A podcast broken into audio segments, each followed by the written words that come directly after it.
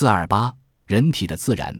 英国彻斯维尼斯市一个十七岁的烹饪学校的学生机器连菲茨西蒙斯在学校的走廊跟一群朋友在说笑中，忽然全身起火，变成一个火炬似的。有人们吓得目瞪口呆，他们马上脱下外衣，用来扑灭他身上的烈火，送至医院。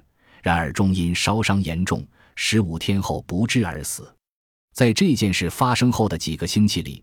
警方曾企图解开人体自燃的疑团，但毫无结果。除此之外，世界上最近也曾发生过多宗人体无故着火的事件，尽管有详尽记载，也无法从中找到答案。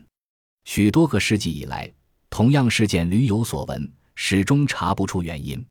人体无故着火的唯一生还者是美国的旅行推销员杰克·安格尔，他的右手被烧焦，需要锯去。他的胸部和背部至今留有被烧成的一个个深孔。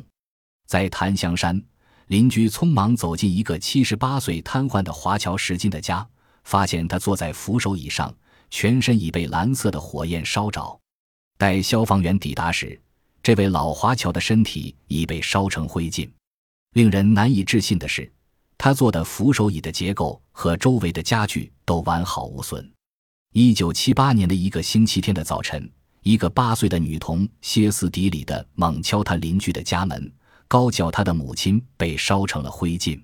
据女童说，她母亲是在地窖洗衣服时全身着火的。本集播放完毕，感谢您的收听，喜欢请订阅加关注，主页有更多精彩内容。